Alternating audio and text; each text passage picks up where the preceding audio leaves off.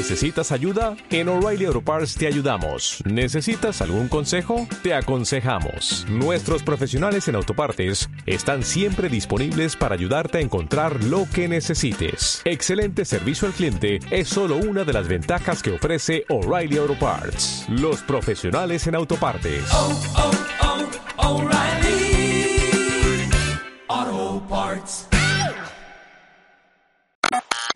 Malditos Nerds 2020. Todos, todos, todos juegan. Hasta tu vieja. Dentro de 12 días, o dependiendo de cuando estén viendo esto, el 10 de julio va a llegar la secuela de uno de los juegos de culto realmente más, más, queridos por el público. Y uso el término queridos porque hay un tema de apreciación, hay un tema de cariño para con Deadly Premonition que consiguió que tantos años después llegara una secuela, Deadly Premonition 2, este título que ya eh, tiene reviews publicadas. Nosotros lo estamos jugando, Flor Rossetti particularmente de todas maneras, ya hay unas primeras impresiones en malditosnerds.com. Pronto el análisis final. Pero Deadly Premonitions, cuando fue anunciado el año pasado, si mal no recuerdo, realmente llamó la atención porque, bueno, hay que hacerle también un seguimiento a un juego de culto porque tenés que repetir el fenómeno, porque tenés que seguramente caer en el terreno del fanservice un poco para poder satisfacer a la gente que llevó hacia el culto tu propiedad, tu obra. Y por otro lado, porque Deadly Premonitions, el primero, era un juego que parte de su encanto, subrayado, comillas y cursiva, que, claro, duro, era un juego que funcionaba mal, que era difícil controlar a los personajes, controlar a los vehículos, no se veía del todo bien, la dirección era extraña. Era un juego hecho por Federico Clem, tal vez, que bueno, se lo reconoce como tal en todo caso. Acá es que parece que Deadly Premonition sufre mucho, mucho de problemas muy similares, problemas en los controles, problemas de dirección, problemas con la interfaz, problemas directamente técnicos, para resumirlo de alguna manera. Y más allá de que podemos hablar y le vamos a dedicar un ratito Guillo a, a comentar cuán a propósito puede llegar a ser esto, como la experiencia de Andy Premonitions es esta, la pregunta que vamos a hacer es, eh, ¿Hay un lugar o hay un derecho o hay un porqué de que se le perdone a esto a Deadly Premonitions mientras que tal vez podemos llegar a poner en la hoguera a otros juegos cuando en el día de hoy particularmente no estén a la altura de nuestras expectativas técnicas? A ver, eh, me, parece que, está bueno charlar todas estas cosas, ¿no? Eh, de, de, qué cosas consideramos, cuánto nos importa el rendimiento de un juego o no. Creo que eh, más allá de si de, qué le podemos perdonar a Deadly, Premonitions 2, ahí está, se me lengua la traba. Tranca, eh, tranca sale. Es también, bueno, que estamos dispuestos a aceptar en, cualquier juego que venga con un rendimiento malo. Y me parece que sí, eh, acá lo podemos diseccionar de un montón de maneras. Por empezar, lo que ustedes ahora justo están viendo una parte que eh, el rendimiento no es tan paupérrimo, pero véanlo de nuevo. Así más o menos funciona el juego. No es eh, el video que está mal, eh, funciona así de errático en los cuadros por segundo, en la distancia de dibujado, en cómo aparecen cosas. La verdad es que es un juego que no parece estar completo, no, no, no parece estar terminado de ninguna manera. Eh, ya los desarrolladores salieron a decir que no tienen pensado por ahora arreglar el frame rate, los problemas de cuadros por segundo. Eh, me parece que lo que principalmente se le ha criticado al juego en, todas las impresiones o reviews que hay es justamente su, rendimiento técnico. Que no lo vayan a arreglar me parece una picardía, entiendo, bueno, no, no es fácil destinar recursos para eso. A la vez, eh, siento que realmente es un juego que, no tendría que haber salido en este estado. Parece que todo lo que sí se le puede perdonar o que me parece que forma parte del encanto es ponerle el sistema de disparo, ponerle el sistema de combate, ponerle el movimiento del personaje.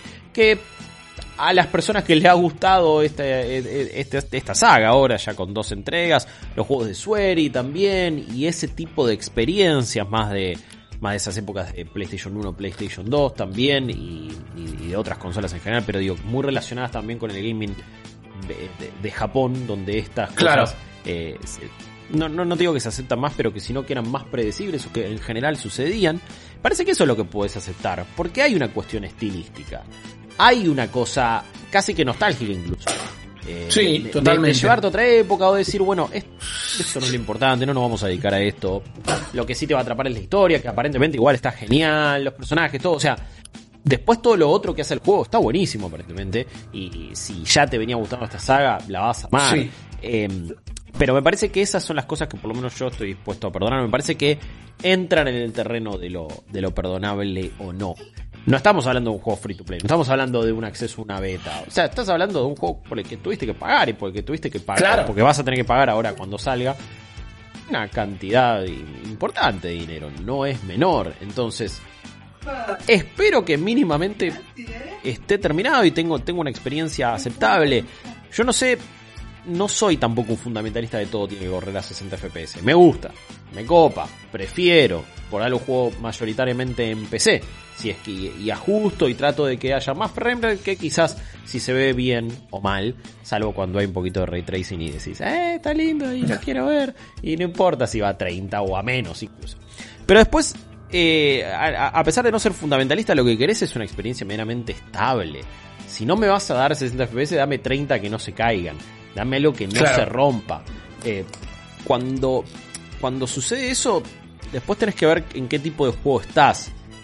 Quizás en un juego como Devil Premonition no te afecta tanto la experiencia en el sentido de, bueno, no necesitas responder a un enemigo que está por atacar, no necesitas hacer un dodge perfecto, un parry bárbaro, no estás jugando un juego de pelea, no sé, no estás jugando un Dark Souls donde de repente, Claro. uy, me cagó esto y mira, justo cuando bajaron lo- eh, los cuadros por segundo me pegó un espadazo el enemigo y perdí. No, acá medio que no va por ahí. Pero sí me parece que es muy difícil no preste. ¿Cómo haces que tu cerebro no, no se preocupe por esto? ¿Cómo haces que, que no estar pendiente de. Mirá cómo corre, man. Eh, se está Claro. trabando todo el tiempo. O sea, esto, esto es fit directo de jugabilidad de hoy por hoy de cómo está el juego en algunas secciones. Sobre todo cuando el personaje agarra esta patineta que va flotando directamente. Y- El- sí, el- la patineta de Volver al pone Futuro loco. 2. Es, es una- es una ridiculez en cierto punto. Pero bueno, también eh, esas algunas veces son las decisiones estilísticas. Que vaya con una patineta así puede ser parte del encanto. Que se trabe todo el tiempo, que de repente me aparezca un árbol adelante. Ahí ya me parece que no. Eh, me pregunto si reaccionamos distinto. Y, perdón, la pregunta es: ¿debemos reaccionar distinto cuando no se trata de un estudio o un publicador AAA? ¿Podemos llegar a entender que no contás con el mismo presupuesto, no contás con la misma cantidad de gente? ¿Es adecuado decir eh, o tener eso en consideración o tenés que exigirle lo mismo a todos? Eh, me parece que es una pregunta genial, realmente, y particularmente buena, porque me parece que la respuesta no es evidente. Porque tengo un montón de, de sentires y de opiniones Sí, para decirte al respecto. Como- Claro, y todas se contradicen Sí, de alguna manera. Eh, mirá, por ejemplo, Final Fantasy VII Remake. Sí. Para mí, uno de los juegos del año. Para Sí, mí, totalmente. eh, un- si, si quieren pensar en los premios, un nominado fijo para un montón de categorías, pero digo directamente, uno de los juegos que más me ha entretenido este año, eh, las- las peleas con los jefes, la remasterización de la banda sonora, eh, Los un cambios en montón de situaciones. Sí, no, los cambios en la historia con el primero, no, no, fantástico. Pero yo sigo ofendido, o sea, mía, igual, de que todo lo bueno que tiene y todo lo mítico y místico que es Final Fantasy VII hizo que se le perdonara con un perdón total, divino diría directamente, un montón de problemas técnicos que tienen. Rendimiento particularmente, pero sí tiene un montón de problemas en lo que es el apartado audiovisual. eh, que Las son texturas groseros. no vinieron. Cada tanto hay algunas secciones donde no están.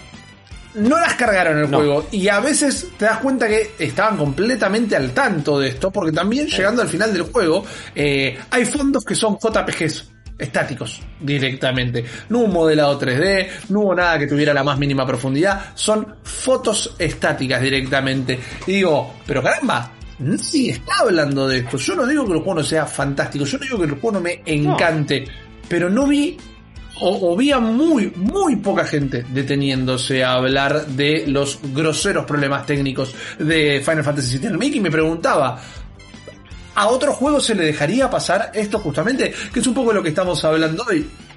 Square Enix tal vez le tendríamos que caer con un yugo un poco más fuerte por el hecho de que es un estudio que cuenta con un presupuesto más elevado que la gente que hizo Deadly Premonitions, en todo caso. ¿Qué pasa ahora cuando eh, The Last of Us Parte 2 realmente eleva la vara en lo que es un apartado técnico para los juegos de la generación? Con todas sus ventajas, ¿no? Eh, es un juego que corre en un hardware propio, un motor específico pensado para hacer eso en esa consola que eh, le permite funcionar con muchísima mayor fluidez. Pero ¿con qué ojos vamos a pasar a ver a, sus contemporáneos, por ejemplo? ¿Hace falta compararlos directamente? Tal vez no, pero quizás ahora a los juegos de Sony, a los juegos de los estudios propios de Sony, no les vamos a permitir nada menos que eso. El tema acá me parece que hay que ponerlo en tela de juicio cuando estos problemas técnicos impidan el disfrute. Aunque también podemos llegar a discutir dónde está el disfrute. Vos hablabas de cómo te preferís las cosas a 60 frames. En todo caso, si va a correr menos, ponerlo a todo culo con un poquito de HDR, eh, perdón, de ray tracing. Y está perfecto. Yo particularmente suelo elegir la opción eh, que busque el apartado audiovisual y no, no, la performance del juego. Exacto, no el rendimiento porque prefiero verlo así. Pero particularmente siento que a, los más grandes jugadores de la, de la industria no hay que perdonarles esos errores. Y ahí es donde entra la genialidad de tu pregunta. ¿Y por qué a los chicos sí? Claro. En todo caso. Porque en teoría muchas veces... que medir todos con la misma vara? Claro, porque, a ver, es justo medirlos con la misma vara, porque tampoco eh, podés, eh, no sé, negarle a, un juego que, tiene ciertas ambiciones, pero es de un estudio más chico, ser considerado de la misma manera, como lo estás invitando a jugar en la misma categoría, pero a la vez no podés negar que tiene mucho menos presupuesto. Ojo, al mismo tiempo el juego sale lo mismo. Más allá de si en general el juego AAA te viene con una edición especial o no, algunos tienen microtransacciones, bla, bla, bla, bla, bla. Sí. Eh, quizás, me, voy a fijar ahora, perdón, el precio fije, fije. Premonition porque me gustaría eh, saber realmente cuánto sale. Está 50 dólares. No sale 20. No sale el, 30. El no full price mentiroso, ¿no? Porque para salir 50 es, porque quizás no tiene una edición física o las ediciones físicas son muy pequeñas, no sé. Last of Us Parte 2 sale 60 dólares. Eh, claro. Todos los juegos AAA en teoría más allá de que ahora quizás cambien el precio, salen 60 dólares. Eh, y a eso los, les criticábamos las fallas técnicas. Final Fantasy VII Remake sale 60 dólares. Correcto. Eh, The Daily Promotion 2 sale 50 dólares. Entonces, bueno, si me lo estás cobrando igual que estos otros juegos, también debería considerarlo eso. Ahora después entra la otra discusión de, bueno, pero para, solo importa el precio a la hora de considerar un juego. ¿Qué es lo que realmente eh, entra en la balanza? Es un poco de todo. Es, es, el gran dilema de, ok, cómo revisar videojuegos, qué tenés en consideración. Algo que también importa más para nosotros, pero después al jugador promedio no es cómo revisas un juego, es, bueno, cuánto disfrutás un juego. Y ahí me parece que la clave la diste vos. Y está en cuánto influye en el disfrute. En el caso de Deadly Premonition 2, vi un par de personas que dijeron, perdí progreso, perdí horas de progreso, eh, no solamente hay problemas técnicos. A la vez, si cada vez que yo tengo que transitar este mundo para ir de un punto al otro, me tengo que subir a esta patineta y todo funciona a 15 FPS, el disfrute se me va a afectar porque me va a doler la cabeza. Ya me duele la cabeza de ver este video. Eh, no, es, no, no es tanto de, uy, qué mal se ve. Uy, mira esta textura como clipió. No, no, no. Ya realmente me está dando dolor de cabeza. Claro. Eh, me pasó en, algunos momentos en, un juego últimamente donde eh, todo bajó a menos de 30 y yo dije,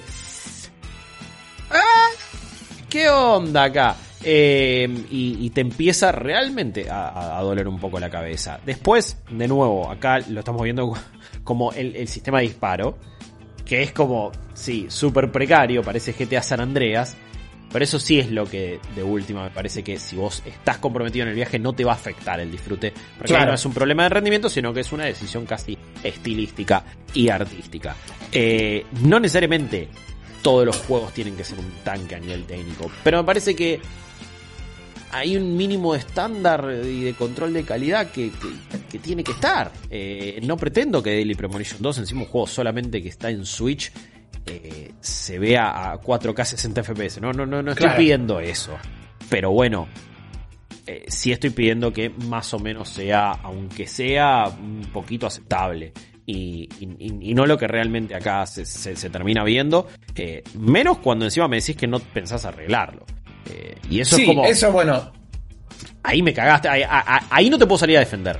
Ahí es como- No, no, no. Ahí, Ahí ya hay una ofensa, hay una lavada de manos y hay hasta tal vez un argumento para defensa del consumidor Sí, en todo caso. Es, un producto defectuoso. O sea, de, lisa y Claro. llanamente.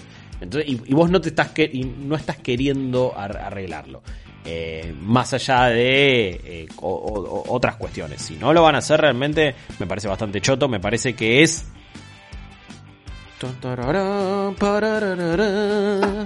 Viene, es un pájaro, es un avión. Super Hero Landing es super choto. Es super choto que digas eso. Es super choto que no lo arregles. Es super choto que. eh, y de última decime, no nos da la plata. Te entiendo, no pasa nada. Claro. Sabemos, es jodida la vida. No todos son eh, eh, Activision, no todos tienen a Bobby Cottage y se cambian el auto todos los meses. Tranca. Nosotros tampoco y no te preocupes, somos todos laburantes. Pero no me digas, no, eh, no, no, no lo pensamos arreglar. No, está buenísimo. Bueno. así. ¿Por qué no?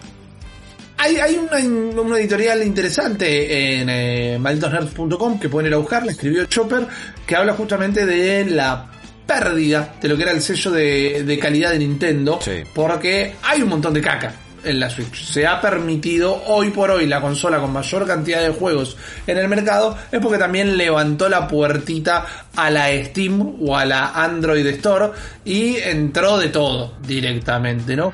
Entonces, mientras que el dinero no es todo, no podemos dejar de poner el factor de cuánta plata cuesta un juego.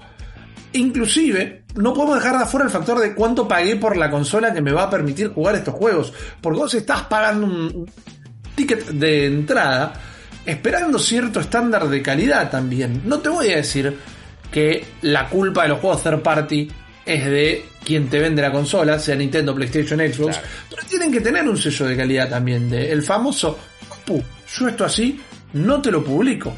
Y después lo que está, que tal vez no mencionamos, no es que no lo teníamos en consideración, pero no lo mencionamos, son las categorías, que también se han desdibujado un poco. Triple A, doble A, triple I, indie, como quieras. Tienen que pasar a ser esas categorías más allá que una definición de cuánto costó desarrollar el juego y cuánto plata hubo para promocionarlo, tiene que pasar a ser parte de la clasificación del juego, no la calificación, no el puntaje. No, sino que digo, bueno, Sí, sí, este sí. juego es para mayores de 16 años y es un juego independiente. Y la, clasi- la clasificación es, mirá, no llega a los 60 ni de pedo. O mirá, eh, tiene problemas de rendimiento. Eh, porque es una manera, y mirá con qué lo te lo voy a comparar, eh, eh, de, de- de proteger y de cuidar a tu cliente al fin y al cabo.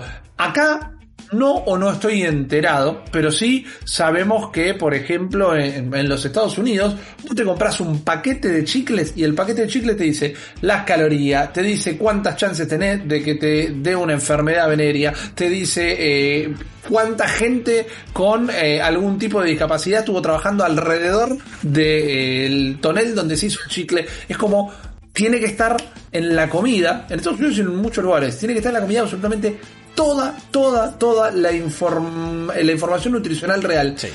Y en un... ¿Por qué no? Mayor de 18 años, el frame rate es inestable, eh, no tiene parches, no sé, quizás es información que tendría que haber previamente. Por a eso también le decimos no hagan pre-orders un montón de veces. totalmente. Porque eh, un juego de culto como este lo debe haber preordenado un montón de gente. Sí, y en los trailers no se veía así. Y no Claro. hubo una demo previa. Y no hubo un acceso previo de la prensa como para decir, Bueno. che, esto funciona así. Hoy volvemos. Demos obligatorias por parte de un acuerdo entre las consolas y, y los desarrolladores. Sabemos y hemos explicado un montón de veces que cuesta muchísimo dinero y tiempo hacer una demo. Sí. No es que, che, agárrame 30 minutos del segundo nivel y ponelo. No, No. hay todo un desarrollo que cuesta. Y lo entiendo. Pero bueno, que lo pague la consola, que lo pague el distribuidor en todo caso y no el desarrollador. porque si no después vos te ensartás con un juego como eso. Y no va a faltar gente, y los quiero leer en arroba malditosnerds y eh, en Twitter arroba malditosnerds, en Instagram y discord.malditosnerds.com, nuestra comunidad. No va a faltar gente, ya suena que vas a decir algo malo, pero no. Pero no va a faltar gente que le vaya a gustar, porque le va a tocar en la tecla Ah. exactamente de la experiencia que venía a buscar en, en Deadly Y Premonition. ojo, parece que Pero- lo que hace Daily Premonition está buenísimo. Entonces es Claro. como, sí, te va a gustar, pero sabe que te vas a tener que fumar todos estos problemas técnicos que aparentemente no piensan arreglar. Claro, claro, es que te- es una Ferrari sin ruedas. Sí, pero mira lo que es el motor. Claro, está bien flaco, Sí, pero no te va a llevar a ningún lado. O con No tres ruedas. rueda. Entonces, Claro. eh, o do- las cuatro, pero dos están muy desinfladas. Entonces es medio, y, y bueno, medio rock, va- vas como eh, tambaleándote. Porque andar anda, pero defectuosamente. Eh, Exactamente. Y es, y es muy raro, pero bueno, tiene, sí tiene ese encanto que es la historia, que es los personajes, que es la ambientación y que es un montón de cosas.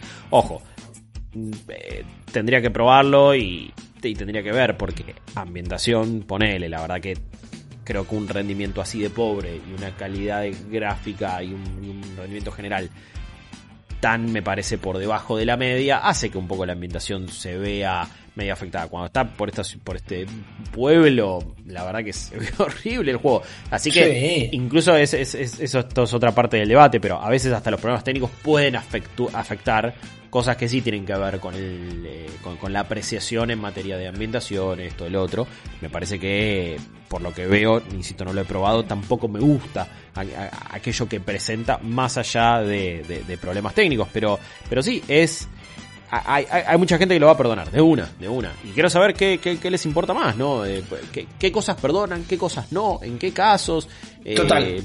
hay, creo que hay algunos estudios y publicadores a los que se le ha hecho la cruz. Eh, porque sus antecedentes no lo avalan. Me parece que a, a Ubisoft, por ejemplo, después, de, después del gran caso Assassin's Creed Unity, eh, cualquier cosa que sucede, de repente, Piggy eh, le pegan, incluso cuando eh, ha hecho buenos juegos en lanzamiento, y de repente sale uno, no me acuerdo cuál había sido uno de los últimos casos, eh, que, que- que había tirado por... Ah, no, el Ghost Recon Wild, eh, no, eh, Breakpoint Sí. era, ¿no? Si no me equivoco, Ghost Recon Breakpoint no había salido tan bien al principio, me parece. No, para técnico, nada. eh, pero fue el, fue el primer gran pife después de varios que, que no tanto, después de un The Division 2 que salió muy bien de entrada y, y de, y de haber dado vuelta un montón de cosas. Parece que eh, a muchos juegos de mundo abierto de Bethesda se le, ha- se le venía perdonando históricamente eh, algunos bugs y algunas cosas, porque bueno, después te daban esa otra experiencia. ¿Qué pasó con Fallout 76? Fallout 76 no te dio ninguna de las dos cosas. Entonces, no le perdonaste nada, porque no era, Claro. porque ese encanto de Fallout no estaba ahí. Eh, ahora le pusieron NPCs y le pusieron un montón de cosas y tampoco sucedió nada con Fallout 76. Me parece que es un muerto que no se va a poder levantar, eh, honestamente.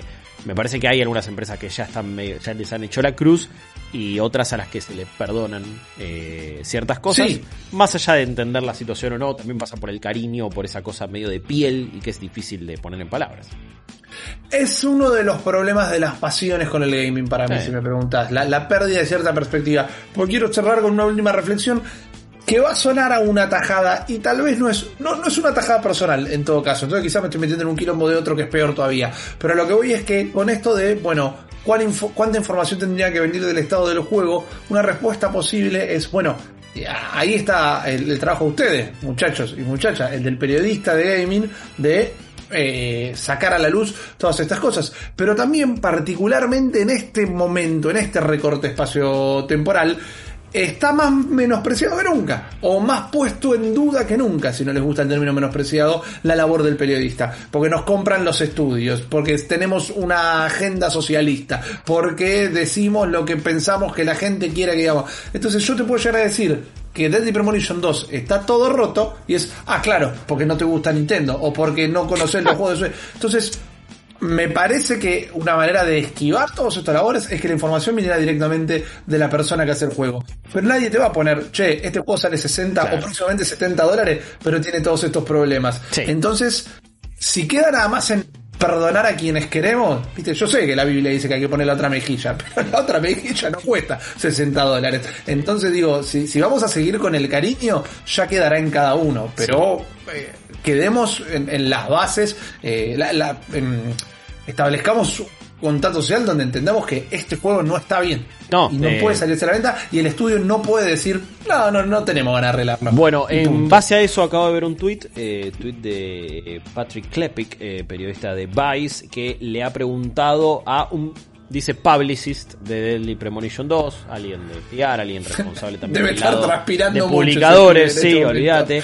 Dice que, eh, justamente esta, esta persona de Deadly Premonition 2, dice que es poco preciso, dice inaccurate, eh, incorre- no sé si quiero decir incorrecto, pero que no es del todo adecuado decir que no van, eh, que no van a lanzar un parche, o que no van a intentar eh, mejorar el frame, el pobre frame rate que tiene, las, las caídas de cuadros por segundo. Dicen que están en este momento, y esto es del lado del publicador, ¿no? Del desarrollador, que están en este momento hablando con los desarrolladores y que van a tener una actualización sobre este tema, no una actualización del juego, pronto. Eh, la- eh, esta, esta es la información de hace, mientras estamos grabando esto, hace cuatro minutos. Eh, Claro. Entonces por eso quería aclararlo. Todas las otras cosas que dije es, era previo a tener esta información. Sin embargo, tampoco te están asegurando que lo van a solucionar. No, pero esto se ya ve que suena que es que el publicador está corriendo al desarrollador, papu, me metiste sí. en un quilombo. Exactamente, y esto me va a afectar las ventas, probablemente, y esto va a afectar un montón de cosas, porque encima eh, estamos a un par de días de la salida de- del, del juego, y me parece que eh, eso puede terminar afectando, porque de lo que más se está hablando es, che, mirá cómo funciona esto, es un desastre. Pero bueno, eh, pe- pe- perdón por extenderlo, pero la verdad que quería, No, por que favor. quería dejar ya todo bien explicado para, para, para no faltar a la verdad. Data necesaria. Ustedes, arroba malditos nerds, eh, BX en Twitter, arroba malditos nerds en Instagram, discord.malditosnerds.com.